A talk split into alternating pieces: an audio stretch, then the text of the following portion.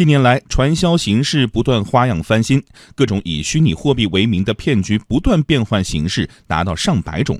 其中比较大的项目，被骗者达到几十万人，涉案金额上百亿元。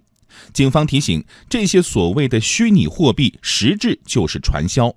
来听央广记者白杰哥、景明的报道。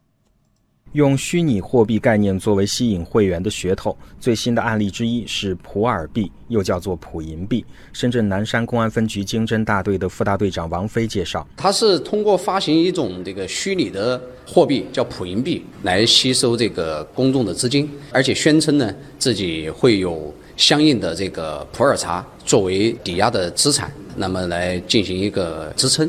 警方介绍，投资人可以在交易平台上买卖这种所谓的虚拟货币来赚取差价。发行普银币的公司操纵实时价格，每一枚的价格一度从五毛钱拉升到十块钱，吸引投资者加入。一年时间有三千多人参与，涉案金额超过三亿元。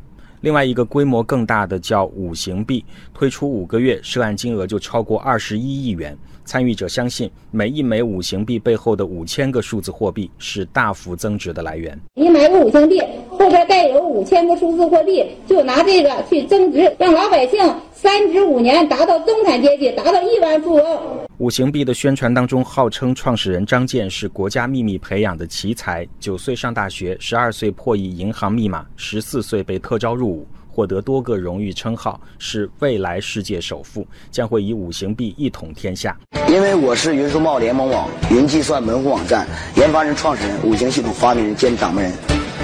为什么我出来了？我是五行系统，我把美国系统打得稀里哗啦。因为云数贸的五行系统嘛，吃喝玩乐、干市场、稀里糊涂数钞票。云树茂是什么？精神物质双重给予，是当代圣经、当代佛法。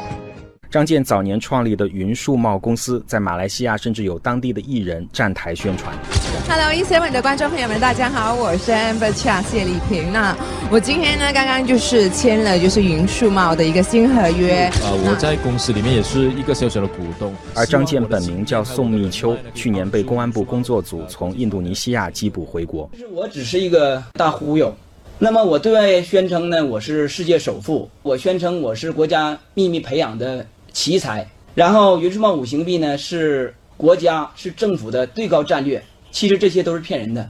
五行币虽然不同于传统面对面的传销，但是依然属于新型的传销方式。国家互联网金融风险分析技术平台的监测显示，截止到今年四月，累计发现了假的虚拟货币四百二十一种，其中百分之六十以上的假虚拟货币网站服务器部署在境外，相对难以发现和追踪。